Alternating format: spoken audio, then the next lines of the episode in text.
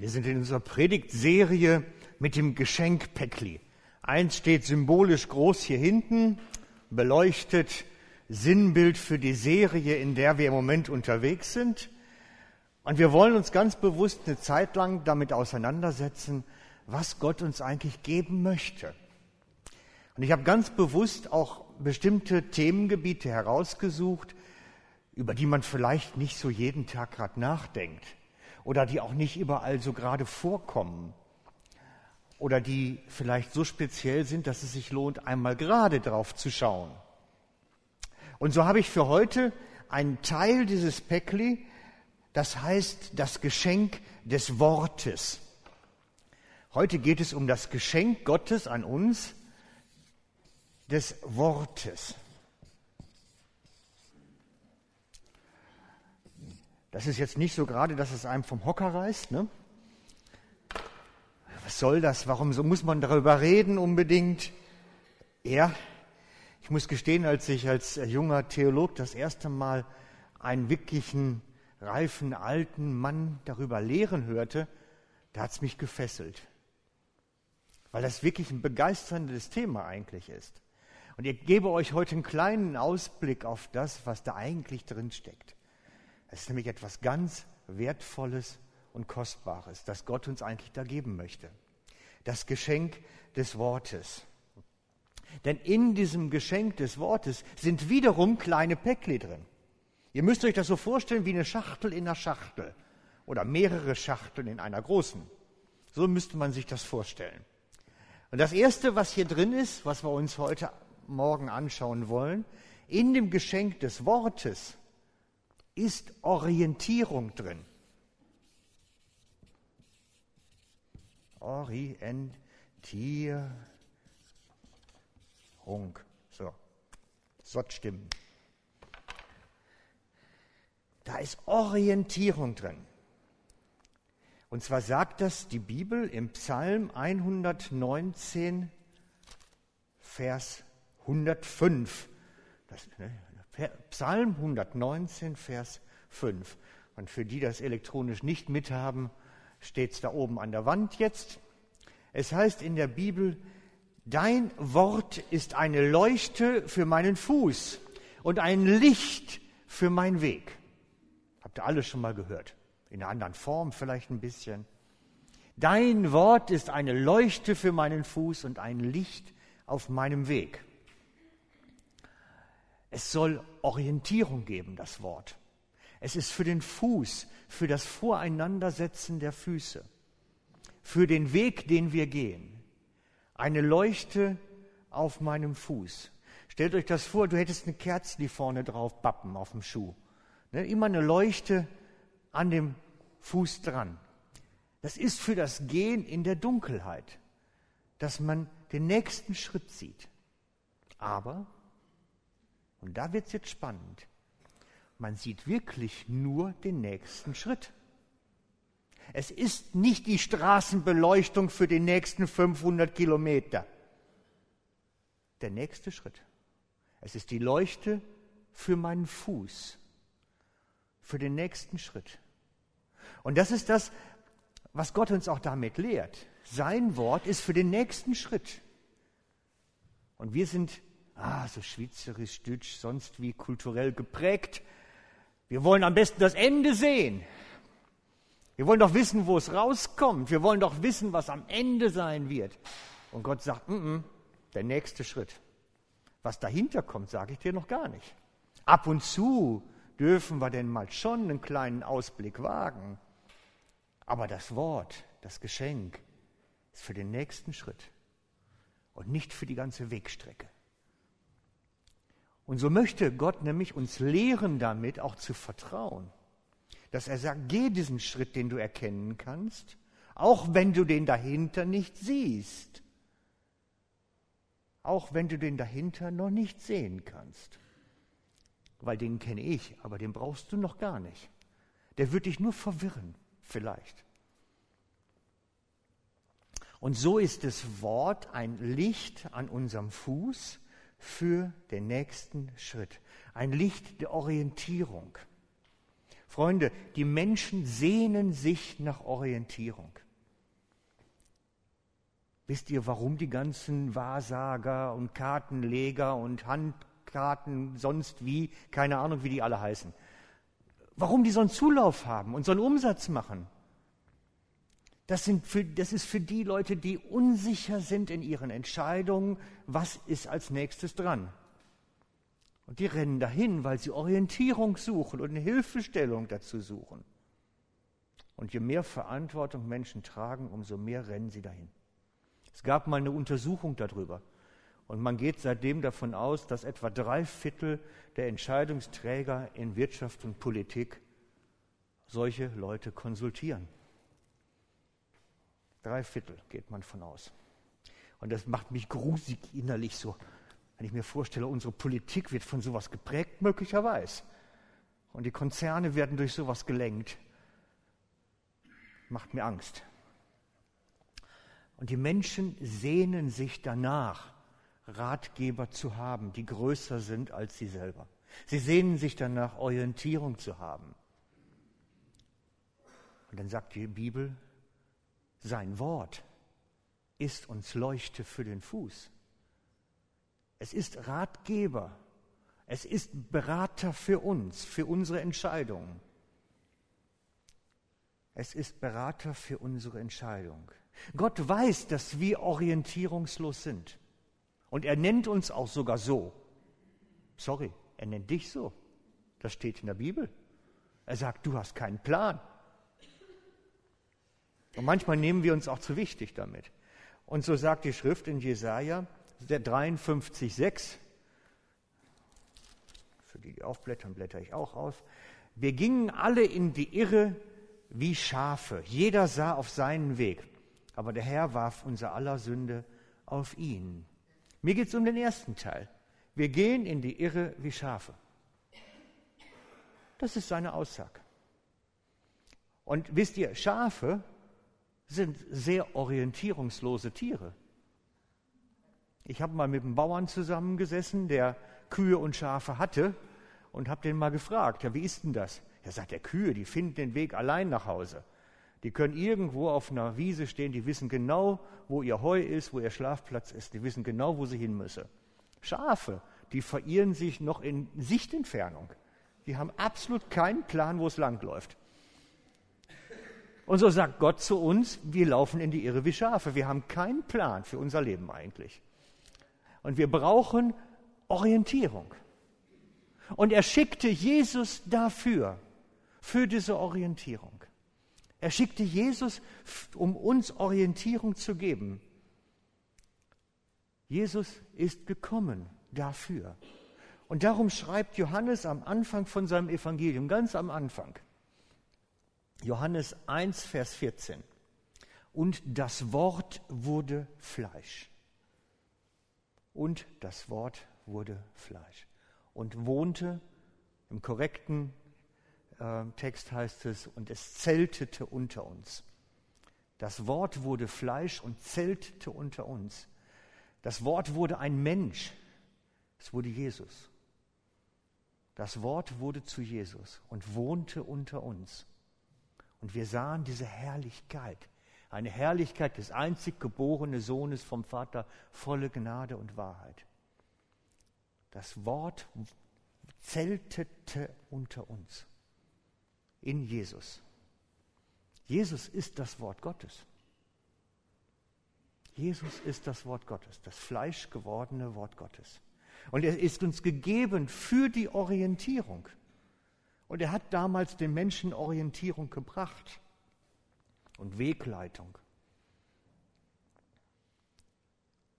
Und die Menschen waren plötzlich voller Orientierung durch ihn, als er wirklich unter ihnen war. Und dann können wir beobachten, dass nach Himmelfahrt der Heilige Geist die Aufgabe übernommen hat. Steht geschrieben, Johannes 16, Vers 13. Wenn aber jener, der Geist der Wahrheit, kommen wird, dann wird er euch alle in die Wahrheit leiten. Seht ihr das Wort leiten? Denn er wird nicht aus sich selbst rausreden, sondern was er hört, also von Jesus, das wird er sagen. Und was zukünftig ist, wird er euch mitteilen. Gott möchte mit dir über deine Zukunft reden, über das, was einmal kommen wird, was einmal auf deinem Weg sein wird. Gott möchte mit dir wirklich über Zukünftiges reden.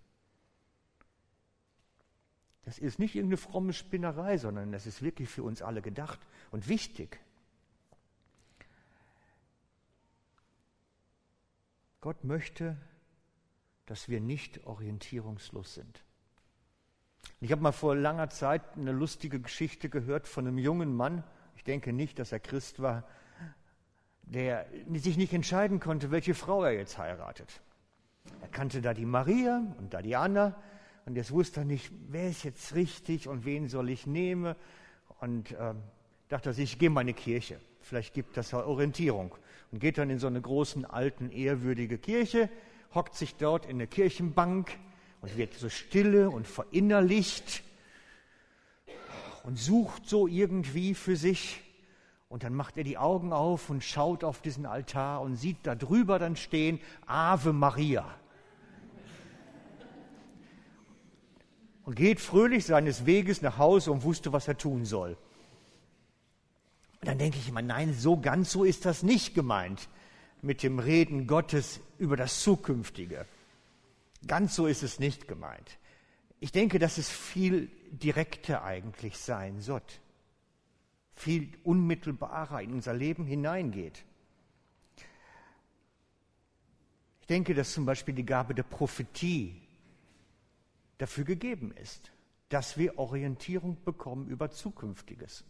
Wir haben das in den letzten Wochen mit dem Ed Traut noch recht intensiv erlebt, aber auch in der Lobpreiswerkstatt, wo es wirklich Prophetien gegeben hat für Menschen, um ihnen Orientierung zu geben für Zukünftiges. Weil manchmal sind wir ratlos und orientierungslos. Und genauso ist es auch bei Menschen, die Gott nicht kennen. Sie suchen Zukünftiges, sie suchen Rat. Wie soll ich mich entscheiden? Was soll ich tun? Und ich glaube, dass es ein wichtiger Teil eines Gemeindelebens ist, sowas zu etablieren, solchen prophetischen Dienst. Und manchmal haben wir so Worte wie Rosmarie vorhin in der Gebetszeit und manchmal sind sie noch viel direkter und persönlicher. Auch das haben wir in der letzten Zeit häufig gehabt. Und ich möchte jetzt, das ist nicht spontan, ich hatte am Freitagabend gesagt, ich habe den Eindruck, es sind Leute unter uns, die von Gott prophetisch angesprochen worden sind und die den Auftrag auch haben, das als Zeugnis zu erzählen heute Morgen. Und ich habe gesagt, ich werde euch heute Morgen herausfordern, doch dieses Zeugnis zu bringen. Und ich bin mir ziemlich sicher, dass zwei von euch von Gott angesprochen worden sind, ihr Erleben, das sie erlebt haben in den letzten Wochen durch Gottes Leitung, durch, indem er seine Hand auf dein Leben gelegt hat, dass sie davon erzählen sollen. Ich bin sicher, dass Gott zwei von euch angesprochen hat. Möchtet ihr beiden, ich habe keine Ahnung, wer das ist, soweit geht meine prophetische Gabe nun doch nicht, aber ich bin ziemlich sicher, zwei von euch sind angesprochen worden. Könntet ihr mal nach vorne kommen? Ich habe es Freitag erzählt, es ist nichts Neues. Danke, Markus, für deinen Mut zu erzählen, was Gott dir aufs Herz gelegt hat, durch Prophetien, durch Bilder, durch Zuspruch. Danke, dass du uns Anteil gegeben hast. Gibt es noch jemanden vielleicht, der erzählen mag, was er erlebt hat oder wie es ihm ergangen ist? Ihr habt gesehen, es, es funktioniert. Man kann sich hierher stellen. Okay? Ich gucke jetzt immer, zuckt noch einer? Nein, zuckt keiner? Gut. Dann lassen wir es so stehen. Ist okay, kein Problem. Danke dir, dass du dich getraut hast. Danke. Es ist wichtig, dass Gott zu uns redet, lebendig redet durch solche Eindrücke, Bilder, solche auch Träume und in unser Leben hineinspricht. Es ist manchmal schwer zu deuten, dann brauchen wir Geschwister, die auch mit draufschauen vielleicht. Aber es ist einfach ein lebendiger Gott, der uns in unser Leben hineinreden möchte. Er möchte uns Anteil geben und Ratschluss auch an zukünftigen. So steht es in der Schrift. Und wir brauchen nicht orientierungslos sein, weil wir sind nicht mehr umherirrende Schafe, jetzt nicht mehr. Denn wir haben das Wort bekommen, das uns durch Jesus ganz nahe gekommen ist und das Wort, das durch den Heiligen Geist immer wieder neu auch in unser Leben hineinkommt. Und das andere, was in diesem Geschenkpäckli drin ist, ist nicht nur Orientierung, sondern Heilung.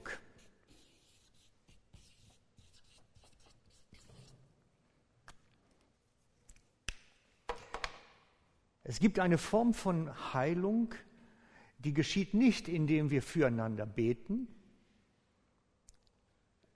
oder die Hände auflegen, sondern die geschieht durch das Wort. Die Schrift sagt in Psalm 107, Vers 20, er sandte sein Wort und machte sie gesund.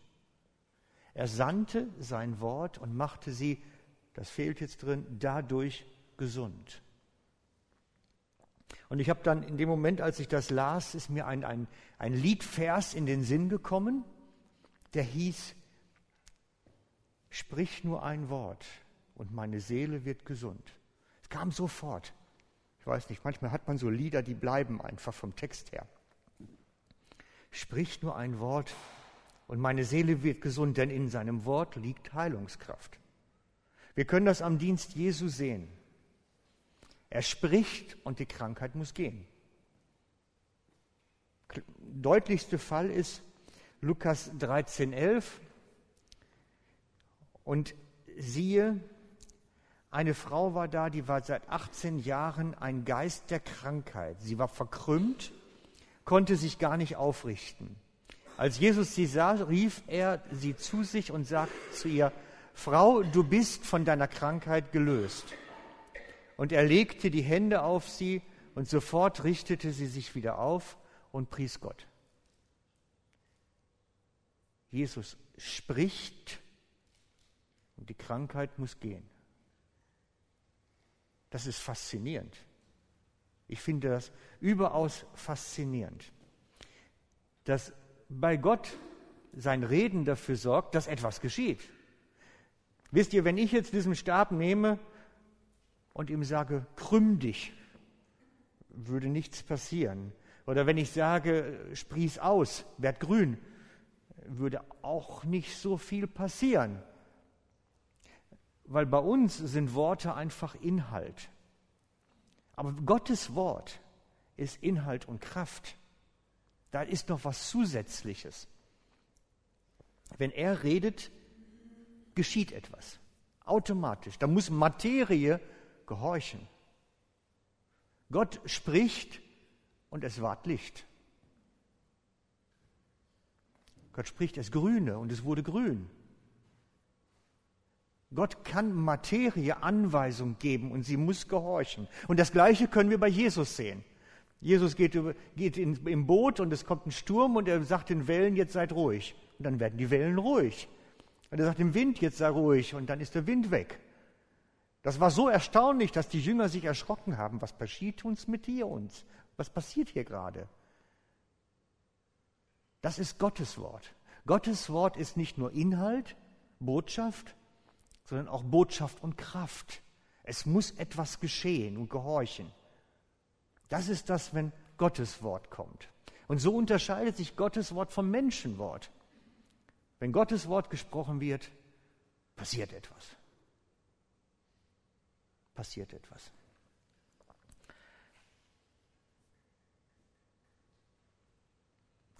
Und das haben Jesus praktiziert. Er hat Krankheiten angewiesen, sie mussten gehen. Er hat Dämonen angewiesen, sie mussten weichen. Und, und, und, ganz vielfältig. Es musste gehorcht werden. Bei der Schöpfung das Gleiche. Und als der Heilige Geist auf die Jünger kommt, waren sie in der Lage, Gottes Worte zu reden. Steht in der Schrift. Denn Jesus hatte es vorher angekündigt. Wahrlich, wahrlich, ich sage euch, also wenn ihr mal Bibel lest, ein bisschen mehr, immer wenn wahrlich, wahrlich da steht, dann ist das jetzt aufpassen, das jetzt, was da kommt, ist wichtig. Das heißt wahrlich, wahrlich. Ich sage euch, wer an mich glaubt, der wird die Werke auch tun, die ich tue, und wird größere als die tun, denn ich gehe zum Vater.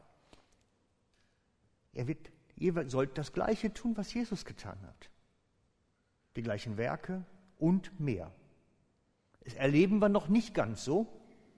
Ich würde mir wünschen, wir kommen da mal eines Tages hin. Ich weiß nicht, ob ich es noch erlebe. Schauen wir mal. Wahrlich, wahrlich, das ist wichtig. Ihr werdet mehr tun. Und die Jünger haben das erlebt. Die erste Gemeinde hat das erlebt. Die Jünger gingen zu dem Gelähmten an der schönen Pforte und sagten, steh auf und geh. Ein Gelähmter. Und er stand auf und ging. Paulus spricht zum Eumas, du sollst blind sein. Und ab dem Moment konnte er nichts mehr sehen. Apostelgeschichte 13. Paulus sagt zum Gelähmten in Lystra, stelle dich aufrecht auf deine Füße und sogleich konnte er wieder gehen. Und so weiter und so weiter und so weiter. Krankheiten, Bindungen müssen gehorchen. Das ist Gottes Wort. Das ist Gottes Wort. Und so sollen auch wir in der Lage sein, Gottes Worte zu reden. Das, was er jetzt gerade in die Situation reinreden will, was er jetzt gerade tun will. Jesus sagt das, dass er nur das tut, was er den Vater tun sieht. Er schaut auf das, was Gott gerade vorbereitet und redet da hinein und dann geschieht es. Und das ist der entscheidende Punkt, diesen Blick zu bekommen, was will Gott jetzt tun? Was ist jetzt dran? Und da hineinreden, hineinhandeln, den Schritt gehen, diesen Blick zu bekommen. Was möchte Gott jetzt? Und dann darin unterwegs sein. Das ist das Wirken der Jünger eigentlich bis heute. So sagt die Schrift im Epheser 2.10, denn wir sind sein Werk, geschaffen in Christus Jesus zu guten Werken, die Gott schon vorbereitet hat. Wir sind geschaffen zu Werken, die Gott vorbereitet hat. Dazu müssen wir sie sehen, erkennen und dann da hinein handeln. Da ist der Schlüssel drin. Das Handeln in Gottes vorbereitetes Werken hinein. Was hat Gott also für dich heute Nachmittag, heute Abend, morgen früh für dich vorbereitet? Was ist auf deinem Weg? Diesen Blick zu bekommen, dieses Lauern darauf. Das ist wichtig. Gott möchte dich beschenken mit diesem Päckli heute Morgen, das Päckli des Wortes, dass du Orientierung empfängst. Für jetzt, für die Zukunft, für das, was du brauchst. Orientierung. Was ist der nächste wichtige Schritt? Und er möchte sie dir geben. Er hält sie nicht zurück. Und wenn wir nach dem Gottesdienst Ministry-Dienst anbieten, kannst du kommen, kannst für dich beten lassen und wir können schauen, ob Gott dir etwas sagen möchte können fragend vor Gott sein, hey, hast du ein Wort für die Situation? Irgendeinen Ratschluss, den du weitergeben möchtest. Und Gott möchte dir Heilung an deiner Seele geben. Er möchte deine Seele anrühren durch sein Wort. Und wir werden das Lied gleich singen, das dazugehört, zu dem Liedvers. Ich habe Vlado gestern Abend ein bisschen herausgefordert noch, indem ich ihn dann gerade geschrieben habe, kannst du das Lied, kennst du es, könnten wir es noch bringen und einbauen? Er sagt, ja, kriege ich hin bis morgen. toll, wenn man so, so, so unheimlich ähm, dynamische junge Leute hat. Ne? Das ist klasse. Spontan kriegen die das dann noch hin. Aber auch wenn du das noch nie gehört hast so und dir das völlig fremd ist, was ich erzähle heute Morgen, wenn du sagst, ich habe das noch nie mitgekriegt, dass Gott mir Orientierung geben will, dass Gott in mein Leben hineinreden will, wenn du das noch nie gehört hast, dass deine Seele wieder gesund werden kann, dann lade ich dich ein, dass wir nachher zusammen ein Gebet sprechen, dass du diesen Gott selber kennenlernst. Dass wir nachher, wenn wir hier vorne sind, dass du zu uns kommst und mit, wir mit dir zusammen ein Gebet sprechen, dass du den ersten Schritt auf diesen Gott zugehst und mit ihm in Kontakt trittst lade dich ein dazu. Geh nach, nicht nach Hause einfach so, sondern nutz auch die Gelegenheiten, die wir bieten. Wir singen jetzt das Lied zusammen. Wir haben es sogar auf den Beamer gebracht. Dann müsstest du jetzt umschalten gleich mal. Und ich lade euch ein, dieses Lied mitzusingen, wenn ihr es kennt. Und wenn ihr es nicht kennt, könnt ihr auch mit Brummen oder Summen oder sonst was. Es ist an sich ein Gebet. Und deswegen lade ich euch ein, es im Herzen mitzubeten. Das ist das Entscheidende. Es kommt nicht auf das an, was du sagst, sondern auf das Gebet des Herzens. Vlado, darf ich dich bitten? Ihr habt es in den Liedversen gesehen, nur ein Tropfen aus deinem Kelch, nur ein Tropfen von diesem Kelch des Herrn. Und das ist das, was wir jetzt auch gemeinsam feiern wollen, das Abendmahl.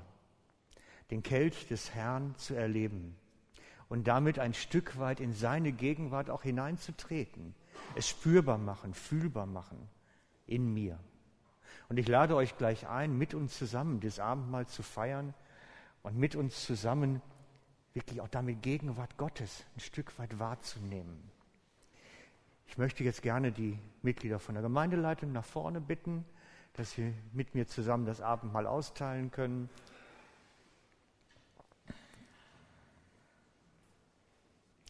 Ich möchte, darf ich dir schon mal geben? Ich möchte die Einleitungsworte zum Abendmahl lesen nach den Anweisungen, die Paulus der Gemeinde in Korinth gegeben hat. Das ist der Text, der im 1. Korinther 11 steht, ab Vers 23. Denn ich habe vom Herrn empfangen, was ich euch überliefert habe. Der Herr Jesus in der Nacht, da er verraten wurde, nahm er das Brot, dankte und brach es und sagte, Nehmt und esst, das ist mein Leib, der für euch gebrochen wird. Dies tut zu meinem Gedächtnis. Desgleichen auch den Kelch nach dem Mahl. Dieser Kelch ist der neue Bund in meinem Blut. Dies tut, so oft ihr daraus trinkt, zu meinem Gedächtnis.